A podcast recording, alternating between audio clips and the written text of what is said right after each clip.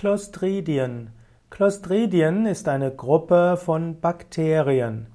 Clostridien sind stabförmige Bakterien, sogenannte Gram-positive Bakterien. Sie gelten als äh, anaerob, das heißt, sie wachsen auch ohne Sauerstoff. Sie haben einen fermentativen Energiestoffwechsel und bilden hitzefeste Endosporen. Clostridien sind beweglich, die Clostridien kommen überall vor und bilden zusammen mit anderen Bakterien, Viren und Hefepilzen die Flora des, der, an der Haut und im Darm des Menschen. Es gibt verschiedene Formen von Clostridien. Die Clostridien äh, haben verschiedene Funktionen im Menschen. Der Mensch braucht Clostridien vermutlich für verschiedene biologische Prozesse. Allerdings können Clostridien auch aus dem Gleichgewicht kommen und dann kann es sein, dass die Clostridien verschiedene Krankheiten erzeugen. Man kann den Menschen gut sehen als einen ja, Symbionten, das heißt, er lebt in Symbiose mit seiner Umwelt und auch mit vielen Organismen. Am und im Menschen gibt es hundertmal mehr Zellen mit nichtmenschlicher DNA als mit menschlicher DNA.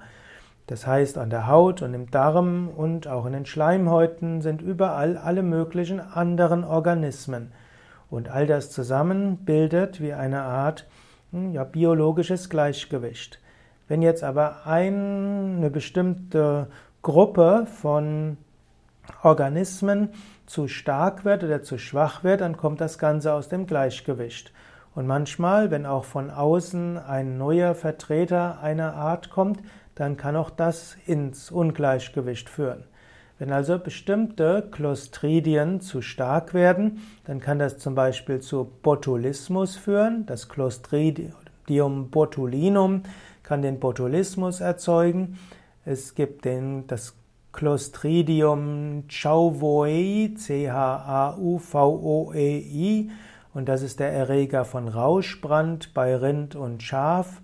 Dann gibt es Clostridium difficile oder difficile genannt und das kann zu einer Darmentzündung führen. Dann gibt es auch einen besonders gefährlichen Erreger, Clostridium histolicum, und der erzeugt den Gasbrand.